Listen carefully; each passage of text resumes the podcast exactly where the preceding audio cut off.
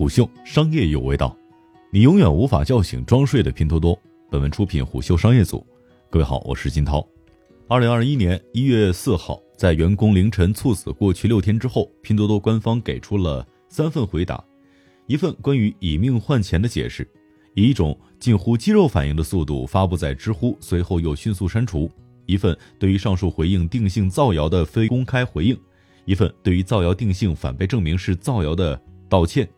所有的言论似乎都在试图洗脱公众舆论对其的指控，而对于心心念念为拼多多守边疆的员工润肺所遭遇的不幸，拼多多没有任何基于同理的反思与致歉。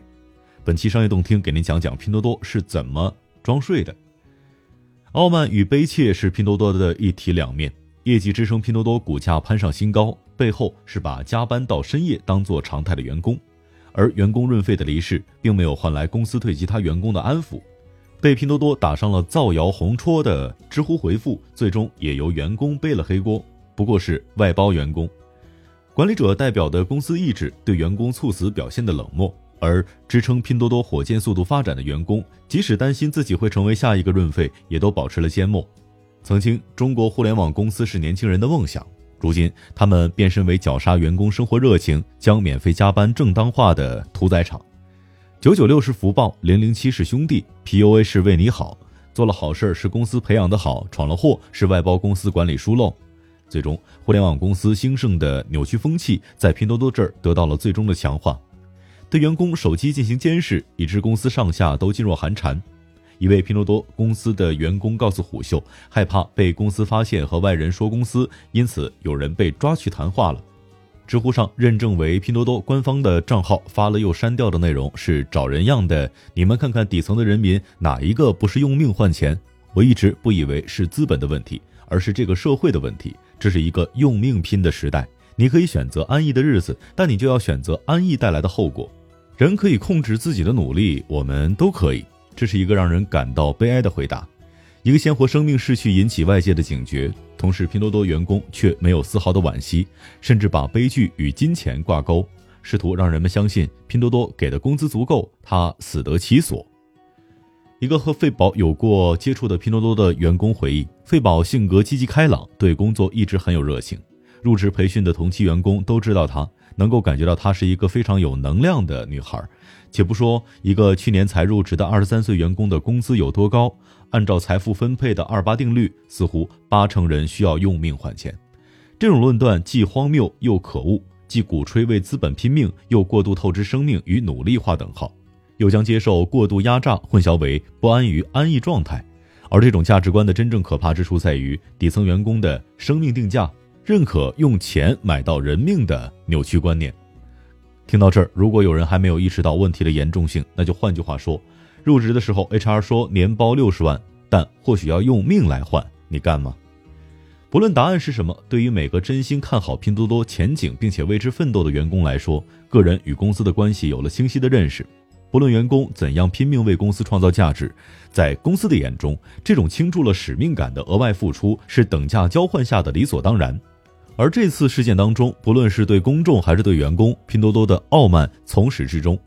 拼多多员工向虎嗅透露，截至目前，公司没有在内部做任何关于此事的公告和通知，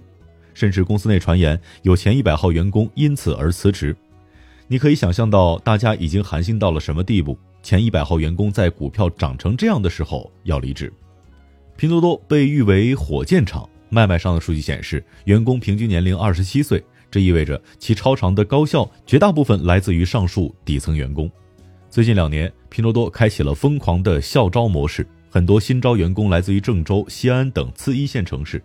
在进入拼多多之前，对互联网大厂的工作节奏和氛围毫无认知，就是冲着高于二线城市的月薪水平与大厂光环而来的。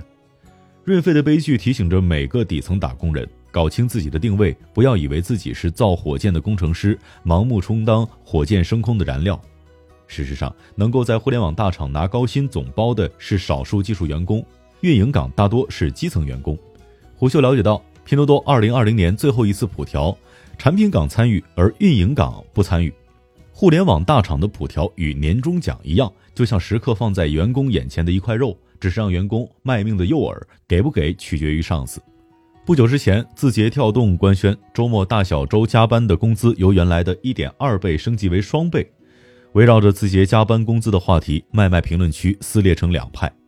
不少人庆幸，相比不明确规定九九六但员工周末随时在线的其他大厂，字节跳动愿意多掏钱给加班的员工已经足够有担当。也有人指责周末强制加班的风气，总有人愿意为财富让渡权利，透支生命。但本质是公司侵占个人休息的时间，不该被宣扬和鼓励。当代互联网打工人，周末、国庆、元宵，不要管什么节日，只要事关公司，加班理由就足够的正当。而用弹性上班掩盖日常加班，对外高喊着创造社会价值、承担社会责任的大厂们，却连加班费都不愿意出。梳理整个事件，九八后员工猝死，拼多多沉默了将近一周。即便事件被曝光，已经发酵了大半天，拼多多仍是没有表态，反而试图将卖卖等交流社区上的信息公关掉。直到挤进微博热搜前五，拼多多拿出费宝爸爸两分钟之前发的朋友圈截图，借逝者家属的意愿降低公众的关注度，并且为上文提到的拼多多知乎回答盖上了谣言的红戳。整个事件诡异的是，负责公司对外口径的公关部门连基础事实都没搞清楚，就发布了谣言声明。以公司之名罔顾事实的发生，将公众的反感度推上了又一高度。事实上，拼多多有过同样的对外沟通经历。二零一八年，黄峥在上市的时候发表的演讲：“拼多多只是一个三岁的孩子，身上有很多显而易见的问题，眼前充斥着可见的危险和挑战。”黄峥试图用孩子来将拼多多的假货问题合理化，这一言论也引发了彼时的舆论讨伐。而讽刺的是，黄峥在上市的演讲当中，第一个感谢的是员工。各位小伙伴三年来的坚守和付出，正是你们的努力，才有了拼多多今天的基础。此时此刻，依然有不少小伙伴奋斗在一线，为平台的点滴进步而不懈努力。谢谢你们！感谢归感谢，涉及利益，黄峥依然理性。拼多多一直保持着早上十一点、晚上十一点，每周六天的上班机制。一位拼多多员工向虎嗅证实，网传的操作基本为真。二零二零年春节违反上海市规定，叫员工回来上班，做社区团购，强迫员工转岗到多多买菜，否则不涨薪，不能够在主站内调岗等等。迟到惩罚制度，迟到一分钟扣除当天三小时的工资。对员工手机监控，有员工因为对外公司说公司的坏话被 HR 谈话等等。至今，拼多多没有供员工内部交流的社区。是觉得员工的声音是不必要的，还是觉得这会增加额外的管理成本呢？外界不得而知，但很难不承认，拼多多内部已经形成了恐怖的舆论场。在拼多多，员工默认不谈公司的负面事件，即使是猝死这样严重的事件，因为害怕公司发现自己和外人说公司情况的话，员工跟朋友聊天不敢连公司的 WiFi，因为怕被使绊子。周围有被拖离职证明的，有离职当月还在岗就被停缴五险一金的。作为互联网下半场横空出世的明星公司，拼多多当然有底气傲慢。自诞生开始就在不断的创新产品，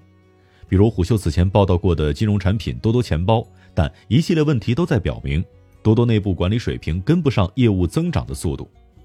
时至今日，拼多多已经五岁，即使公关团队挖来了阿里的负责人，组织架构上照搬了阿里的合伙人制度，并且推行内部花名机制。而对员工粗暴、严苛甚至反人性的管理模式，都在指向一个答案：拼多多管理上的失范，最终转化为失能。